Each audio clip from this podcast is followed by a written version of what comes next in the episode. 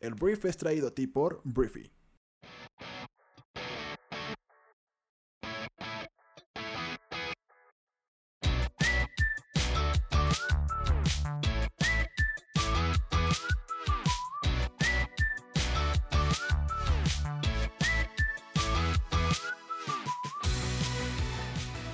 Muy buenos días, bienvenidos a esto que es El Brief. Es el programa en el cual puedes conocer las noticias más importantes del mundo en cuestión de minutos. Yo soy tu anfitrión Arturo Salazar y este programa nace de la necesidad de conectarnos con otras personas, de que cuentes con la información para construir una conversación en cualquier lugar y acerca de cualquier tema. Este programa es para gente que ama tener suerte, la que es capaz de ver las oportunidades porque tiene el conocimiento necesario para aprovechar hasta los aparentes fracasos de la vida. Bienvenidos, comenzamos con esto que es el Brief.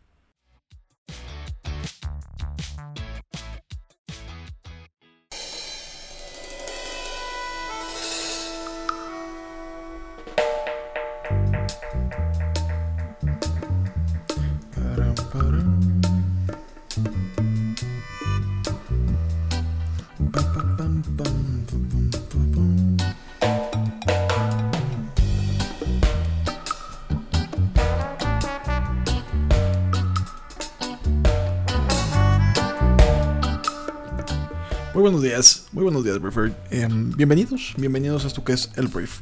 Yo soy Arturo Salazar y te doy la bienvenida a este martes 12 de noviembre. Y bueno, el día de hoy ay, estoy un poco abrumado acerca de todo lo que tenemos que tocar el día de hoy, de temas para pues platicarte la conversación del mundo. Y digo, el tema central, el tema que está en boca de todos, lo que se tiene que analizar a profundidad, es el tema de Evo Morales. Evo Morales es el ex presidente de Bolivia, que pues curiosamente ha logrado dividir una vez más las opiniones de, pues, del país, ¿no? Hablando de México. Y también del mundo, porque ha habido personas a favor y en contra de lo que sucedió el día de ayer. Vamos a empezar. Em, bueno, hablábamos el día de ayer de cómo Evo Morales renunció en la tarde del domingo a la presidencia de Bolivia. Y la realidad es que el día de ayer no quisimos meternos más en el tema, porque sabíamos que pues esto iba a evolucionar, esto iba, iba a ir más allá de lo que íbamos a alcanzar a decir en ese momento, entonces solamente dije, ¿sabes qué? Pues renunció, este, fue presionado por el, las Fuerzas Armadas, presionaron a Evo Morales para que renunciara, y pues renunció el presidente que llevaba en el poder en Bolivia desde el año 2006. Entonces aquí hay dos grandes grupos de personas, bueno, tres. El primero es el que le vale madre literalmente todo lo que tenga que ver con Evo Morales, México y todo, ¿no? El segundo, el segundo grupo es el que habla de que Evo Morales y el, gobierno de Bolivia fue víctima de un golpe de Estado. Em, debido a que pues, el proceso, efectivamente, pues, no, no, fue tal vez el debido proceso, ¿no? En el cual pues, un presidente sale cuando termina su mandato o cuando pues, simplemente este, gana alguien más la presidencia y termina su mandato y pues ya como cualquier presidente. Lo que sucede es que al ser las Fuerzas Armadas las que presionaran a Evo Morales para salir del cargo, este, pues hay mucha gente que está hablando que esto fue un golpe de Estado. La otra, el tercer grupo, el tercer gran grupo de personas, son los que están afirmando que pues lo que hizo Bolivia fue librarse de un dictador. Eh, que llevaba, que, o sea, que quería perpetuarse en el poder, que se había robado las elecciones y que esto fue, este, pues, el, el renacer de la democracia, ¿no? En, Bolivia. Entonces, em, empezó a surgir muchísima información, muchísima información sobre todo de que Evo Morales estaba siendo eh, acorralado, había querido salir del país, pero los diferentes países que estaban alrededor de Bolivia le negaron eh, el espacio aéreo al avión que transportaba a, Morales, a Evo Morales, perdón, terminó quedándose en Bolivia y saquearon las casas de Evo Morales, este, había gente destruyendo sus propiedades y al final de cuentas lo que sucede el día de ayer es que México le ofrece el asilo político a Evo Morales. Entonces obviamente a partir de aquí también México se empezó a dividir. México que está polarizado, pues estaban los que decían le vamos a pagar vacaciones a Evo Morales para que venga a México y estaban los que decían que bueno, bienvenido bienvenido Evo Morales porque México siempre ha tenido una política diplomática perdón, una política diplomática en la que le ofrece asilo político a cualquier persona, ¿no? Entonces, em, hubo mucha información, como ya lo dije, había mucha gente hablando de la pigmentocracia, comparando a Angela Merkel y a Evo Morales. Lo cual, perdón, pero pues no. ¿no? O sea, perdón, pero hay, que, hay que también meterse a estudiar un poquito más y darse cuenta, o sea, la tesis o lo que decía la gente era, ¿por qué critican a Evo Morales por ser indígena y llevar muchos años en el poder y no critican a Angela Merkel eh, por también llevar muchos años en el poder, pero ser blanca, ¿no? Pigmentocracia. Entonces ahí es cuando dices, güey, la estás forzando mucho. O sea, si te preguntas si se pueden comparar los mandatos eh, de más de una década de Evo Morales contra Angela Merkel, pues la realidad es que no, ¿no? O sea, Claudia Sheinbaum, que es la dirigente de la Ciudad de México, la, la ¿cómo se llama esto? La líder de gobierno, la jefa de gobierno de la Ciudad de México, pues también ella dijo, ¿no? Que, que esto era claramente una doble moral, que porque pues Angela Merkel versus Evo Morales, ¿por qué a uno lo criticaban y por qué, por qué uno era un dictador por ser latinoamericano en un país en vías de desarrollo y otra pues era una estadista increíble en un país primermundista? La realidad es que pues los sistemas políticos son muy distintos, son muy muy diferentes, pero pues existen algunos puntos que por ejemplo, la jefa de gobierno no tomó en cuenta al hacer esta comparación, siendo el principal que Bolivia y Alemania, Bolivia y Alemania tienen dos sistemas políticos diferentes. Entonces, la nación sudamericana, como la gran mayoría de sus naciones hermanas en Latinoamérica, cuenta con un sistema presidencialista, es decir, los ciudadanos votan a favor de un candidato, o como es el caso de Bolivia, de una fórmula presidente y vicepresidente. En este tipo de sistema, el presidente es tanto jefe de Estado como de gobierno y es independiente del poder legislativo. En Bolivia, para que una de las fórmulas aspirantes a la presidencia se declare ganadora, necesita la mayoría absoluta de los votos, el 50% más uno, o lograr el 40% y tener una diferencia de al menos 10 puntos porcentuales sobre la segunda más votada. Entonces, en Alemania, sin embargo, los ciudadanos no votan a favor de un candidato, sino de un partido. Esto debido a que se trata de un sistema político parlamentario. En este, el poder ejecutivo es doble, ¿Qué quiere decir esto? Que existe la figura del jefe de Estado y un jefe de gobierno. En el caso de Alemania, el poder mencionado está dividido en la figura del canciller y la del presidente federal. El canciller o la canciller, en el caso alemán, se encarga de la administración del Estado, que a diferencia de Morales, Merkel sí pertenece al poder legislativo. La configuración del gobierno alemán se da a partir de la elección de los diputados del Parlamento Federal o el Bundestag, este, y por regla, ningún partido puede alcanzar la mayoría absoluta, por lo que la nación siempre será dirigida por una coalición. Entonces, después de las elecciones, la coalición con el mayor número de diputados puede buscar alianzas para lograr la mayoría absoluta en el Parlamento y con ello formar un gobierno. En el caso de Merkel, ella es la líder de la Unión Cristiano-Demócrata que está aliado con la Unión Social Cristiana. Eso es, así funciona, son diferentes. No estamos hablando, o sea, en el caso de la canciller, ella se puede reelegir indefinidamente, y el presidente de Alemania se cambia cada cinco años. creo que se puede reelegir una vez. Y ya, así funciona. o sea, entonces no estamos comparando dos cosas que no son comparables, ¿no? O sea, no, no nos peleemos a lo güey, pues. Estos son dos cosas distintas, no es un tema de pigmentocracia, o sea, esas son jaladas. O sea, me queda claro que hay racismo involucrado. Hay racismo. Solamente no podemos comparar los dos sistemas políticos porque son diferentes. Obviamente, Latinoamérica es racista, obviamente. México es racista, súper racista. Pero no estamos hablando de eso.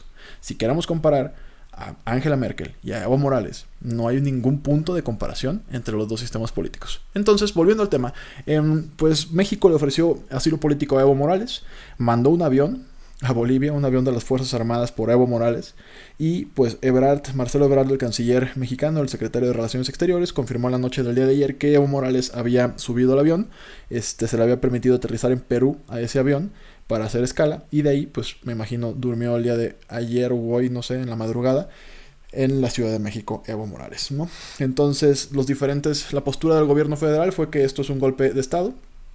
Esa es la postura del gobierno de México, diferentes secretarios como no sé, Luisa Luisa Luisa Alcalde, que es la secretaria del Trabajo, de los que me encontré en Twitter, ¿no? que hablaban de, del tema, hablaban de que esto se estaba considerando y la postura del gobierno federal es que esto es un golpe de Estado y em, que ellos estaban a favor de que Evo Morales, o sea, el tema de México es que no es tanto que no le importa mucho quién gobierne Bolivia, lo que le importa es salvaguardar la seguridad y la integridad física de Evo Morales porque corría peligro su vida. Entonces también estaban a favor de que se estableciera el debido Estado de Derecho, que se, el debido proceso para que Evo Morales de salir fuera por la vía democrática. Y aquí es cuando la gente empieza a decir, oye, pero es que se robó la elección. Y la OEA, que ha sido la Organización de los Estados Americanos, fue la que diagnosticó, de alguna forma indicó que efectivamente había habido muchas em, irregularidades en las elecciones de la pasada semana, me parece. Y Evo Morales ya había convocado nuevas elecciones y ahí fue cuando todo se desató. Los militares le dijeron o le recomendaron o lo presionaron para renunciar y esto es lo que está siendo la cuna del debate. Si esta presión por parte de los militares que obligó a Evo Morales a renunciar fue un golpe de Estado o la liberación de un pueblo ante eh, pues un dictador. Y esto lo pongo entre comillas, porque pues la neta es que no estoy seguro. Entonces, así está la cosa. Entonces ya conoces todo el tema de Venezuela, va a estar en México no sé hasta cuándo, no sé qué sigue. Evo Morales dijo que iba a estar en México y que se iba, iba a recobrar fuerzas e iba a volver a Bolivia más fuerte que nunca. Si quieres saber lo que la postura de Evo Morales, te recomiendo mucho leer su cuenta de Twitter. Ahí está muy claro todo lo que está pidiéndole. Pide sobre todo a la población que deje de pelearse, que deje de derramar sangre, a los médicos que por favor atiendan a los enfermos, porque Bolivia se paralizó. Es todo un tema. Entonces, este, el futuro de Bolivia es incierto. Políticamente se supone que seguía el vicepresidente en el mando y luego el presidente o presidenta del Senado, me parece, y luego de la Cámara de Diputados, pero aquí el tema es que todos renunciaron junto con Evo. Entonces, me imagino, no sé quién va a quedar en el poder. Hay una incertidumbre brutal en Bolivia. Y pues veremos a partir de aquí qué pasa. Evo Morales pues tiene una serie de, logros eh, económicos al sacar eh, pues al sacar a más de la mitad de la gente que vive en Bolivia de la pobreza extrema, y pues de alguna forma era un presidente indígena que le daba mucho peso al desarrollo de esta, de esta comunidad, que pues es, es mucha la comunidad indígena en Bolivia. Entonces te digo, aquí estamos hablando literalmente de fifís contra chairos. En Bolivia exactamente igual. Neoliberales contra eh, el pueblo. ¿no? Entonces falta, falta ver cómo se desarrolla esto y veremos la historia que nos dice. Pero esta es la situación actual. Y bueno, para seguir echándole polémica a este brief, que hoy para aparecer ando con temas políticos polémicos, el día de ayer se cumplió un año de la cancelación del aeropuerto de Texcoco en la Ciudad de México, que bueno, la realidad es que ha costado 9 mil millones de dólares y todavía no tenemos una solución. Este, la realidad es que el aeropuerto actual de la Ciudad de México, no importa a quién le vayas, este, si a AMLO, a no AMLO, a Naya, a MIT, o sea, no sé a quién le vas, este, pues ya no es suficiente, ¿no? Necesitamos una solución, creo que esta una, eso es algo que estamos de acuerdo como país, pocas cosas en este país estamos de acuerdo. Em, y pues esta es, una de, esta es una de ellas, junto con los tacos al pastor son una maravilla del mundo.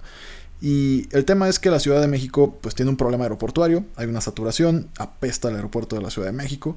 Y el punto aquí es que, te digo, ya pasó un año, ha salido realmente mal esta situación, ha costado mucho dinero, la cancelación del aeropuerto de Texcoco costó mucha lana eh, que pues cancelaran esta obra y ya son, o sea, el 9 mil millones de dólares em, es 700 millones más de lo que hubiera terminado, lo que nos hubiera costado como país terminar el aeropuerto de Texcoco. Eso es lo que ya nos gastamos, 700 millones de dólares más de lo que hubiera costado terminarlo.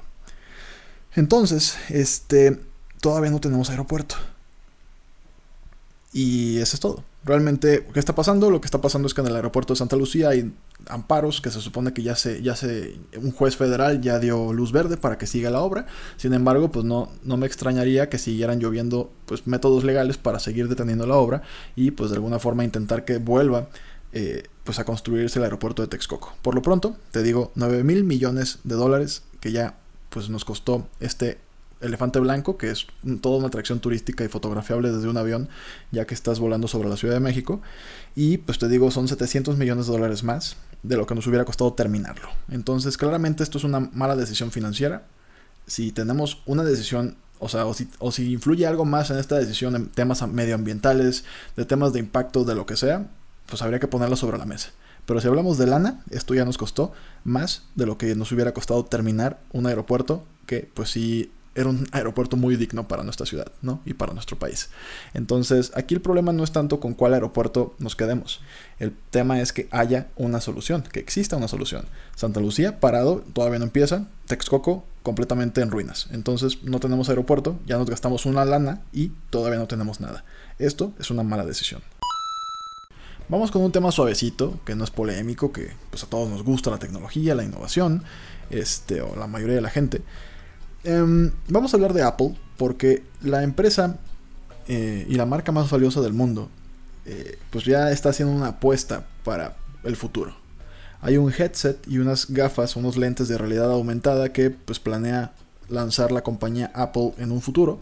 Es una apuesta para ir más allá de su iPhone y te digo, Apple prepara este headset y, y unos lentes de realidad aumentada para pues, ser sus grandes innovaciones en los próximos años.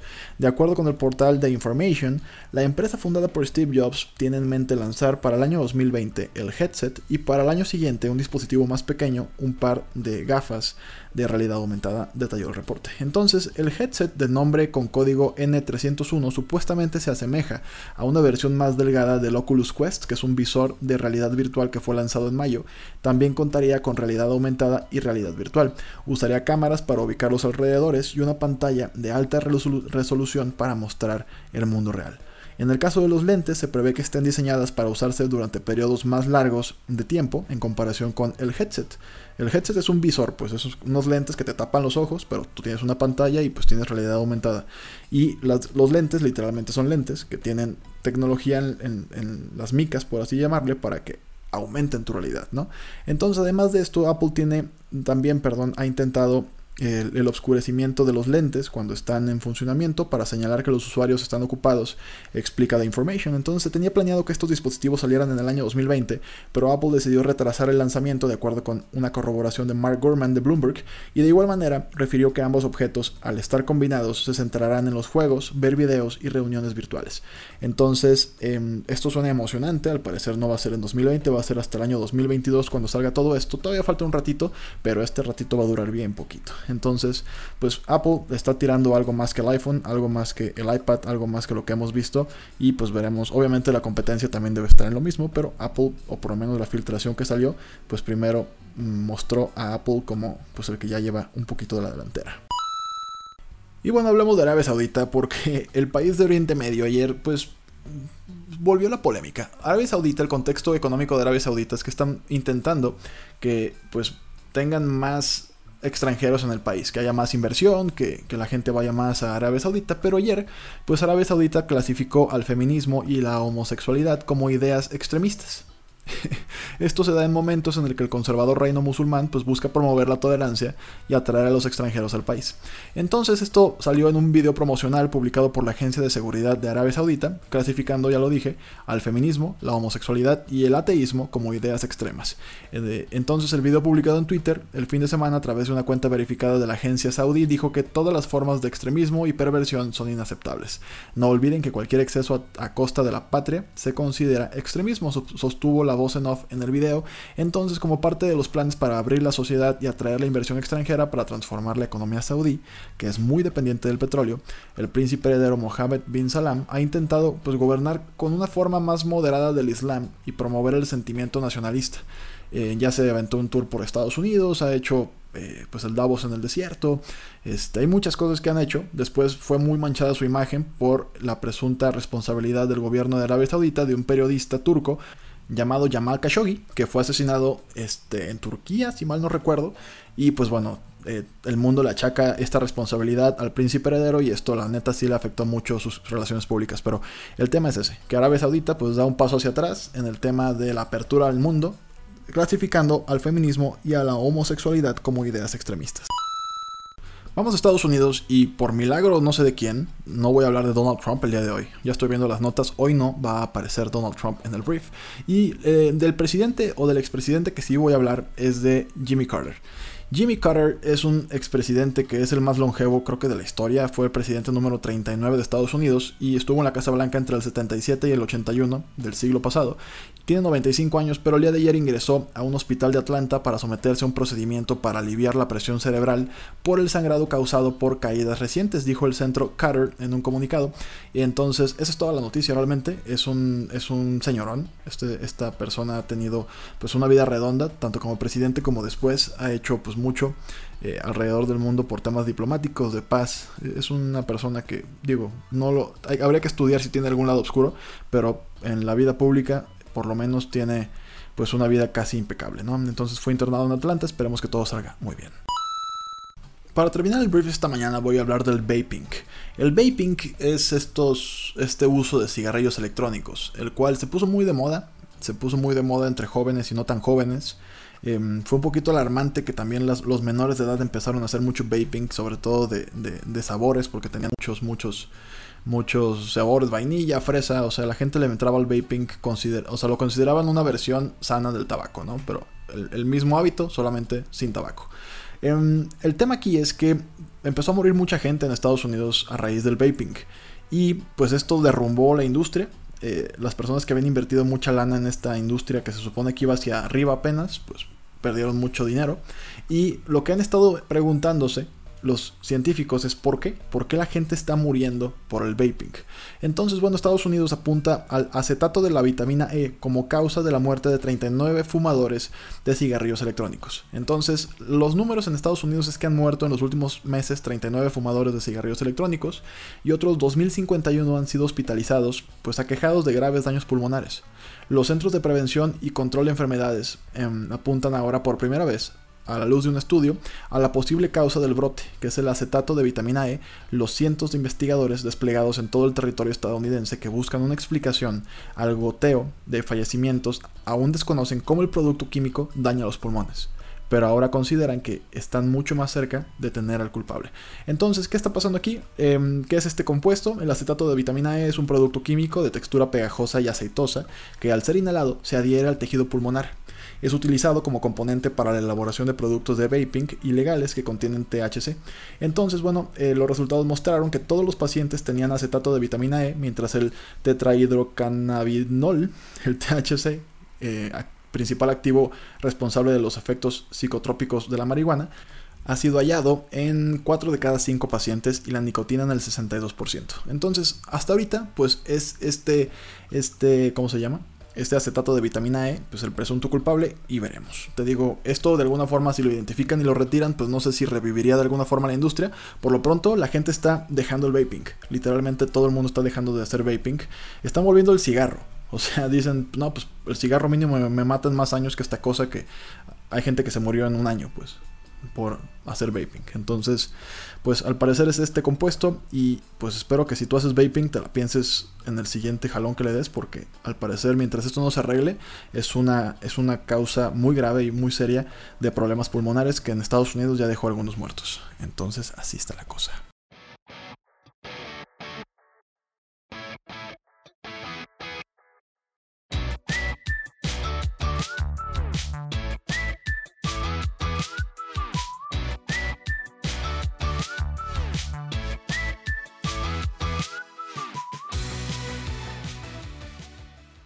Muy bien, esta fue la conversación del mundo para este día. Espero que te haya gustado y que le genere muchísimo valor a todo lo que hagas el día de hoy. Recuerda que puedes compartir este programa con tus amigos y familiares porque nos ayudas a impulsar la inteligencia colectiva de este planeta. Entonces, gracias por estar aquí. Yo soy Arturo y nos escuchamos el día de mañana. Un fuerte abrazo. Adiós.